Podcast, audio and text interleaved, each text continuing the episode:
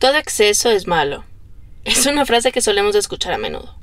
A mis 20 me preguntaba si eso también aplicaba al ejercicio y la vida fitness.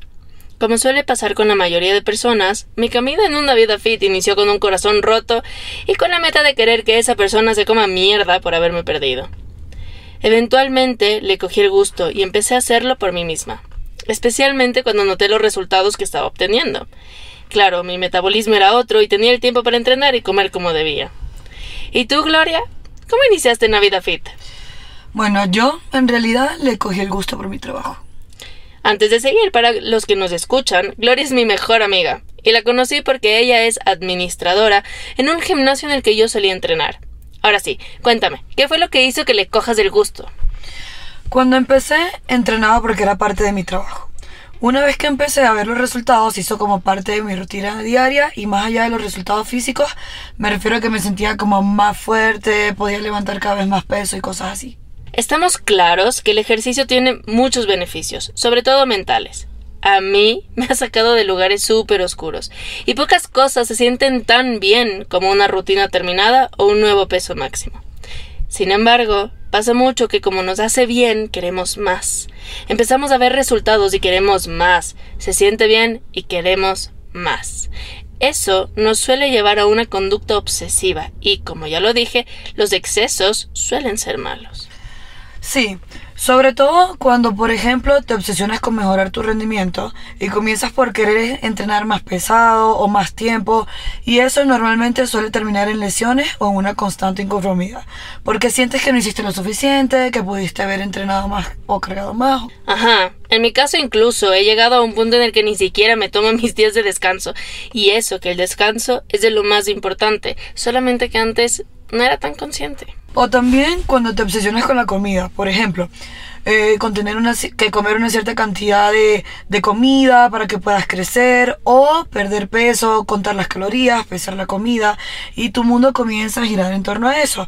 Por ejemplo, o sea, lo que era una salida antes de amigos para divertirte termina siendo un estrés porque te sientes mal, porque te vas a salir de la dieta o eventualmente eso termina en que dejas de salir con tus amigos y dejas de hacer cosas que te gustan, todo por la obsesión.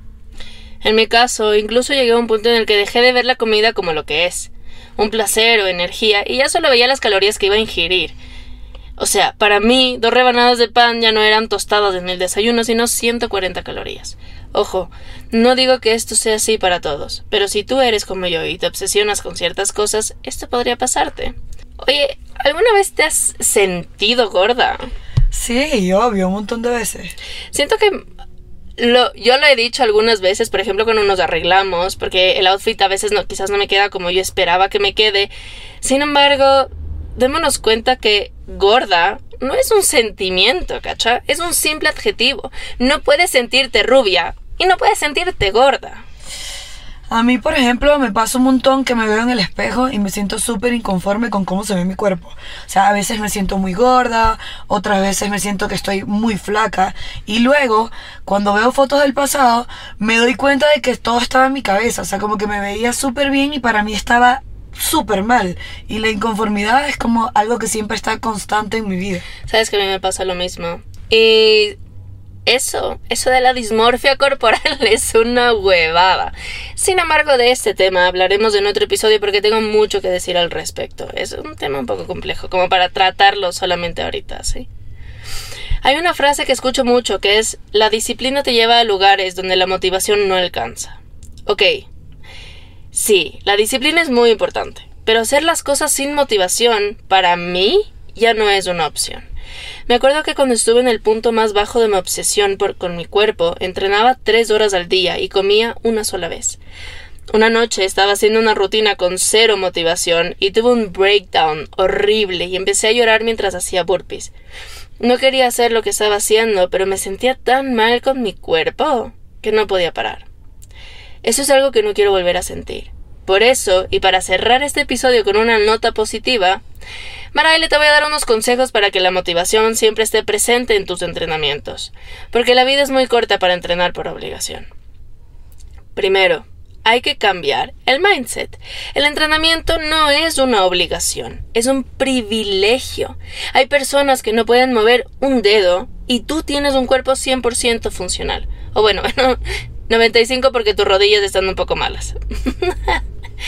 Cuando ya estás en ese mindset, empieza a agradecerle a tu cuerpo por todo lo que te permite hacer por el peso que puedes cargar, por la profundidad que logras en la sentadilla, por la potencia de tus saltos y patadas. Date cuenta de los resultados que has obtenido, pero no en cuanto a tu físico. Amiga, ¿qué formas se te ocurren para medir resultados que no tengan que ver con cómo luce tu cuerpo o cómo te queda la ropa? Por ejemplo, antes Gloria no podía hacer un push-up y ahora ya está haciendo barras. Y yo, por ejemplo, levanto más de 100 kilos en hip thrust. Sí, es una salvaje entrenando, por si acaso.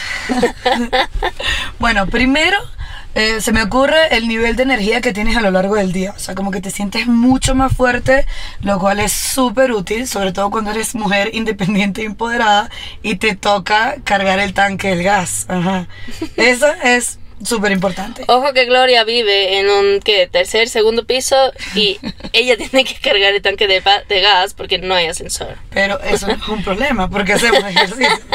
Y también puede ser tipo cuando estás bailando en el típico círculo con tus amigos y comienza el eh, eh, eh, y te toca ir hasta abajo y ahora sí puedes, no hay problema ahí. O bueno, como diría el Fercho, ahí ese culo sí responde. O también puede ser en lo que mi amiga es campeona, cuando te toca hacer el paso de Anita. Un show más privado, obviamente.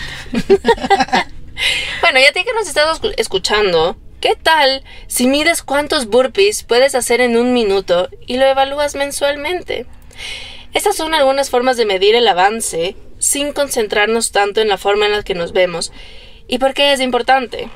Porque si nos fijamos en la forma de nuestro cuerpo y lo usamos como motivación, pueden pasar dos cosas. La primera es que llegamos a la meta y perdemos la motivación, y en realidad esto rara vez es lo que sucede. O siempre estaremos inconformes por la forma en la que luce nuestro cuerpo, y eso, eventualmente, podría desencadenar en problemas psicológicos como la dismorfia corporal o desórdenes alimenticios, lo cual sobra decir nos quitará no solo la motivación, sino salud mental. Maraele, la vida es una sola y es corta. Sácale el mayor provecho. Come rico, ten un cuerpo saludable, trabaja en tu salud mental y no dejes que algo tan irrelevante como tu carcasa dicte tu estado de ánimo. Y sí, yo sé que esto es más fácil decirlo que hacerlo. Sin embargo, nos debemos a nosotros mismos el intentarlo. A ti que nos estás escuchando, gracias por compartir ese tiempo con nosotras. Recuerda que si te resuena lo que te dije o no estás de acuerdo con ciertas cosas, puedes decirlo en el post que voy a subir en mi Instagram. Me encuentras como Maray Lebast, todo unido y en minúsculas. Bueno, esto ha sido todo por hoy. Nos vemos en un futuro. Chao.